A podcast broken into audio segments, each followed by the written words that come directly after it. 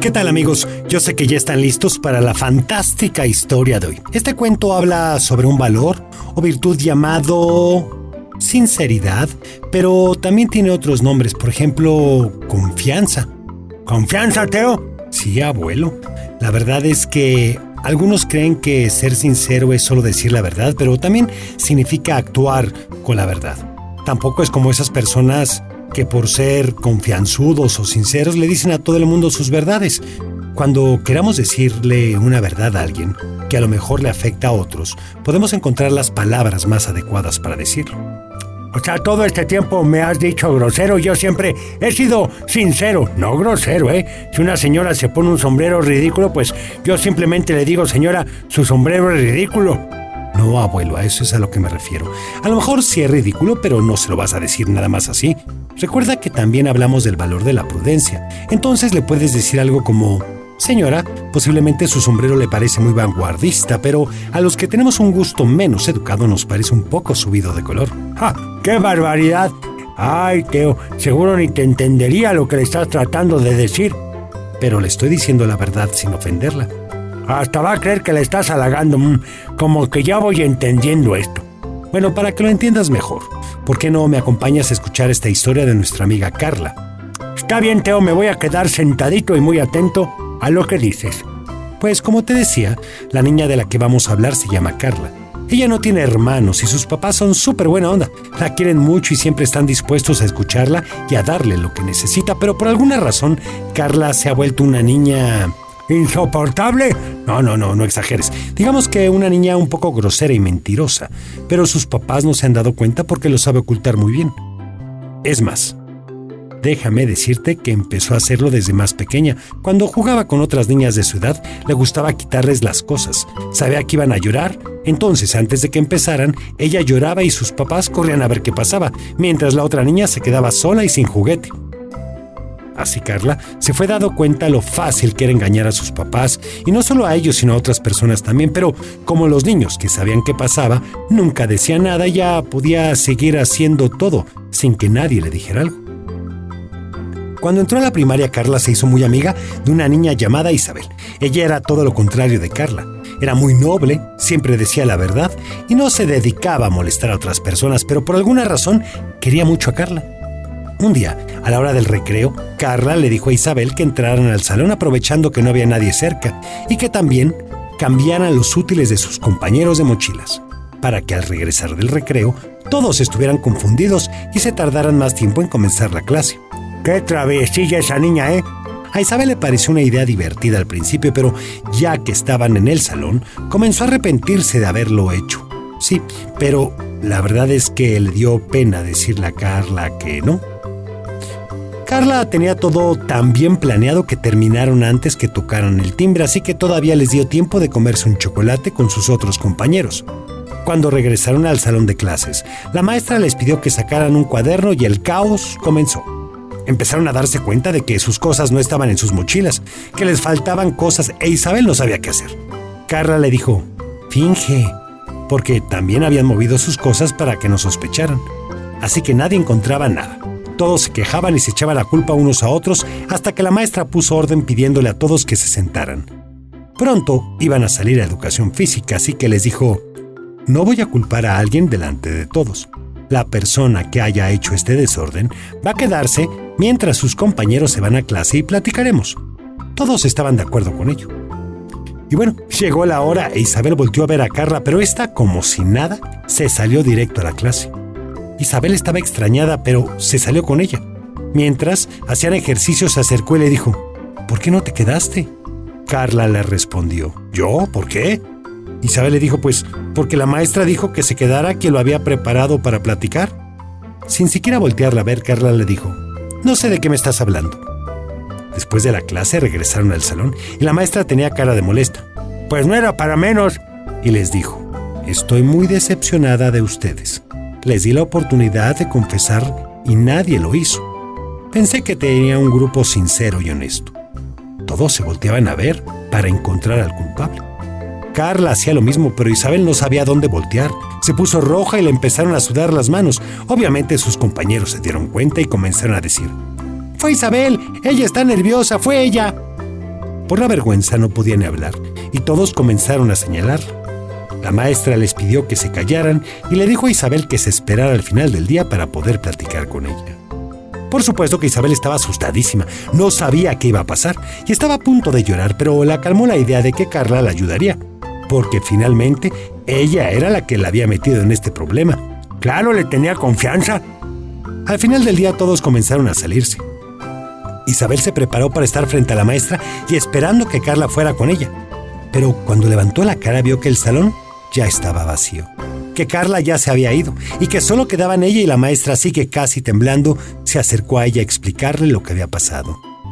Antes de comenzar a hablar, la maestra le dijo cosas como que no podía creer lo que había hecho, que era imposible que a ella se le hubiera ocurrido algo así, que le había dado la oportunidad de confesar y muchas otras cosas. Isabel solo se quedaba callada escuchando a su maestra. Quizá la plática duró solo algunos minutos, pero a Isabel le parecieron horas. Al final, la maestra la castigó sin salir a recreo una semana, para que utilizara ese tiempo para pensar en lo que había hecho. Pero Isabel pasó de la vergüenza al enojo con Carla, que la había dejado sola en todo el asunto. Pues claro, no era para menos. Salió de la escuela e iba a comenzar a caminar hacia su casa, cuando escuchó una voz que le decía, Espérame amiga, Volteó y vio a Carla. No, pues esas no son amigas. Pues no creía que fuera ella. E iba a empezar a decirle que estaba muy enojada por lo que le había dicho cuando Carla empezó a decir, Ay, gracias amiguita por echarte la culpa por mí. Si no lo hubieras hecho, mis papás se hubieran puesto furiosos y de seguro me mandarían a vivir con mi tía de Durango y no sabes cuánto sufriría viviendo ahí. Porque sí quiero a mi tía, pero ella no me quiere a mí. Cada que puede me encierra en un cuarto súper oscuro con sus 20 gatos y nos deja sin comer varios días. Mientras Carla decía todo eso, Isabel seguía caminando sin escuchar todas las mentiras que iba diciendo su amiga. Entonces se detuvo y se puso frente a ella diciéndole, ¿Cómo puedes decirme amiga? Tú no eres mi amiga. Yo no me eché la culpa, solo tú me dejaste y te fuiste. Carla dio un suspiro tan profundo que parecía que se iba a ahogar y le dijo, ¿No lo hiciste por mí? Yo creí que querías salvarme porque sabes lo terrible que sería irme a vivir con mi tía de Durango. Isabel le interrumpió y le dijo, ya no digas eso de tu tía, ni siquiera tienes tías que vivan en Durango. Y por tu culpa me voy a quedar sin recreo toda la semana, así que ya déjame ir a mi casa. Y se fue caminando. Al otro día Isabel sigue un poco molesta con Carla. Siempre se iban juntas, así que esta vez quería irse sola. Pero en cuanto abrió la puerta de su casa, Carla ya estaba ahí esperándola. Antes de que dijera algo, le regaló un chocolate del tamaño de una hoja de cuaderno y le dijo, Perdóname, amiguita, ya me di cuenta de que me porté súper mal contigo y por mi culpa te castigaron, pero hoy mismo le digo a la maestra lo que pasó para que te levante el castigo. Isabel le creyó y esperó a que llegaran a la escuela. Como llegaron temprano, se pusieron a jugar en el patio. Carla le dijo que iba a ir a hablar con la maestra y en ese momento Isabel esperó, pero observaba desde lejos se sintió tranquila pensando que Carla había ido a sincerarse con la maestra. Así que lo más seguro es que las castigaran a las dos juntas porque Isabel estaba consciente de lo que habían hecho, había estado muy mal. Pues claro que sí, Teo. Después de unos minutos Carla regresó y le dijo, ya está todo arreglado. En ese momento tocaron el timbre y se fueron a formar. La primera parte del día todo estuvo en calma, y como regularmente era. Pero cuando tocaron el timbre para el recreo, la maestra llamó a Isabel y le dijo, ya me platicó Carla lo que pasó en realidad ayer. Así que como sé que estás arrepentida de lo que hiciste, solo te voy a castigar un día sin recreo. O sea que hoy no puedes salir. Y la maestra se salió. Isabel no entendía lo que estaba pasando, pues ¿qué le había dicho Carla? ¿Qué no le iba a decir la verdad? Isabel se tuvo que quedar en el salón sola, y con la duda porque Carla se había salido a jugar con los demás. Cuando el recreo terminó, Carla regresó de lo más quitada de la pena y abrazó a Isabel diciéndole, ¿ves? Te dije que iba a arreglar las cosas. Para ese momento Isabel prefirió no hablarle, porque seguramente terminarían en pleito y la castigarían otra vez. Cuando salieron, Carla iba otra vez atrás de Isabel explicándole, ¿A poco creías que iba a ser sincera con la maestra? Claro que no, o sea, soy su alumna favorita y no iba a dejar de serlo por algo así. Tú me salvaste, así que te debo una. Isabel caminó más rápido y dejó a Carla hablando sola. Cuando llegó a su casa, su mamá la notó extraña y entonces le preguntó qué pasaba y Isabel le contó lo sucedido. Su mamá le dijo que tenía que decirle a la maestra la verdad, Pero Isabel le dijo, ay, déjalo así, mamá, vas a ver que esto no vuelva a pasar. Al otro día Isabel se fue más temprano a la escuela para no encontrarse a Carla y se fue por un nuevo camino, para que no la alcanzara. Pero era imposible que no se la encontrara en el salón. Se cambió de lugar, pero Carla hizo como pudo para sentarse otra vez junto a ella. Mientras, la maestra explicaba a la clase, sacó de su mochila un mapa que ella había hecho y le dijo, mira, aquí es a donde vamos a ir al rato. Al rato, pensó Isabel, yo no voy a ir con ella a ningún lado.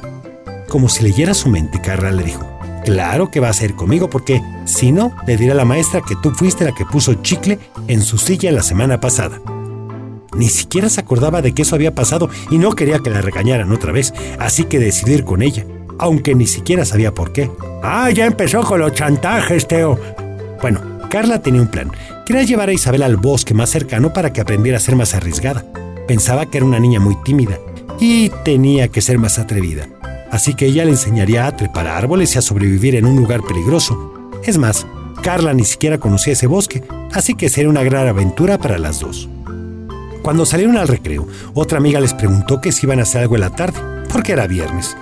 Isabel iba a comenzar a platicarle el plan, pero Carla la jaló y se la llevó a otro lugar para que no le dijera nada. ¿Qué te pasa, Isabel? le dijo. Esta es una aventura solo para ti y para mí. Saliendo de la escuela se fueron caminando al bosque. Isabel notó que estaba un poco lejos de su casa, pero decidió seguirle la corriente porque ya había aceptado. Después de caminar algunos minutos, Carla se sentó en un tronco y le dijo, ay no, yo ya me cansé, mejor hay que regresarnos. Como Isabel estaba enojada todavía le dijo, claro que no, ahora vamos a seguir caminando hasta que yo diga. Y así lo hicieron. Otros metros más adelante, Carla dijo que estaba cansada otra vez y se sentó. Isabel le dijo, pues tú quédate, yo voy a seguir. Y así fue. Carla pensó que pronto regresaría, pero pasaron unos minutos y nada. Más minutos y nada. Como tenía flojera de ir a buscarla, comenzó a gritarle, pero no le respondió. Carla empezó a preocuparse y caminó unos pasos. Otros más y más. De pronto comenzó a correr y a gritarle, pero de Isabel ni sus luces. Carla seguía gritándole y decía, ya me estás asustando, ya no seas payasa y vámonos a casa. Como de plano no salía Carla, decidió irse a su casa y no decir nada. ¡No, hombre, qué barbaridad! Llegó se fue a su cuarto y su mamá fue atrás de ella a preguntarle, ¿en dónde estabas, hija? Ya se enfrió la comida. Ven y la vuelvo a calentar. Qué linda su mamá. Carla no tenía ganas, pero como no quería que sospechara, fue a comer. Pero todo el tiempo se quedó callada. A su mamá le pareció raro, pero dejó que pasara. Estaba ya en el postre cuando sonó el teléfono. Estaba casi segura de que eran los papás de Carla, así que se fue a encerrar a su cuarto. A los pocos minutos entró su mamá y le dijo, oye, te levantaste muy rápido. Fíjate que acaban de llamar los papás de Isabel, porque no ha llegado. ¿Y tú no sabes dónde está? Carla le dijo, yo, yo, ¿por qué tendría yo que saber dónde está? Ni siquiera es mi amiga. Su mamá la miró extrañada y le dijo, no, yo pensé que el chocolate que te habías llevado el otro día era para ella, y aún así Carla dijo que no sabía. ¡Qué barbaridad! Ahora hasta mentiras dice. Pasaron las horas y de pronto anocheció. Eran ya las nueve de la noche y Carla estaba preocupada por Isabel, pero como su mamá ya no le había dicho nada, pensó que ya había regresado a su casa. Justo en ese momento sonó el teléfono. Se acercó para escuchar lo que decía su mamá, quien de inmediato fue otra vez al cuarto de Carla y le dijo, oye, los papás de Isabel siguen preocupados por ella. No ha regresado todavía. ¿Segura que no sabes dónde está? Y en lugar de ser sincera y tener confianza con su mamá, Carla volvió a mentir diciéndole, ya te dije que yo ni la conozco, aunque en realidad estaba comenzando a asustarse. Estaba muy preocupada por Isabel, pero temía ser sincera y tener confianza con su mamá. Su broma había llegado ya demasiado lejos. Por lo general Carla se dormía temprano, pero obvio que esa noche no tenía nada de sueño. No salía de su cuarto, pero estaba atenta a cualquier ruido. En ese momento sonó el timbre de su casa. Se pegó a la puerta y escuchó que entraban dos personas preguntando por ella. Notó que eran los papás de Isabel y casi se hace pipí de los nervios. Corrió a acostarse a su cama para fingir que estaba dormida. Su mamá entró, la vio y salió de nuevo. Pensó que estaba a salvo. ¡No, qué barbaridad! A los pocos minutos escuchó más pasos cerca y cuando menos se lo imaginaba, sus papás y los papás de Isabel estaban adentro. Su papá la despertó y le dijo, Hija, los papás de Isabel están aquí porque no encuentran a su hija. Carla iba a decir otra vez que no era su amiga cuando la mamá de su amiga dijo, sé que ella estuvo contigo, Me avisó que iban a ir juntas al lugar saliendo de la escuela, pero no me dijo a dónde. Isabel sintió como si todas las cosas de su cuarto se cayeran en ese momento. Ya no había escapatoria y tuvo que decir la verdad. Yo la llevé al bosque, pero yo no le dije que corriera, ella lo hizo porque quiso. Todos se quedaron callados y salieron corriendo al bosque. La entrada estaba parada Isabel esperándolos a todos. Carla se le quedó viendo y le dijo, ¿Cómo pudiste salir de ahí? E Isabel le dijo, Nunca me metí tanto como tú creíste. Quise hacer lo mismo que haces tú conmigo engañarme y no ser sincera y no tenerte confianza. ¿Verdad que te asusté?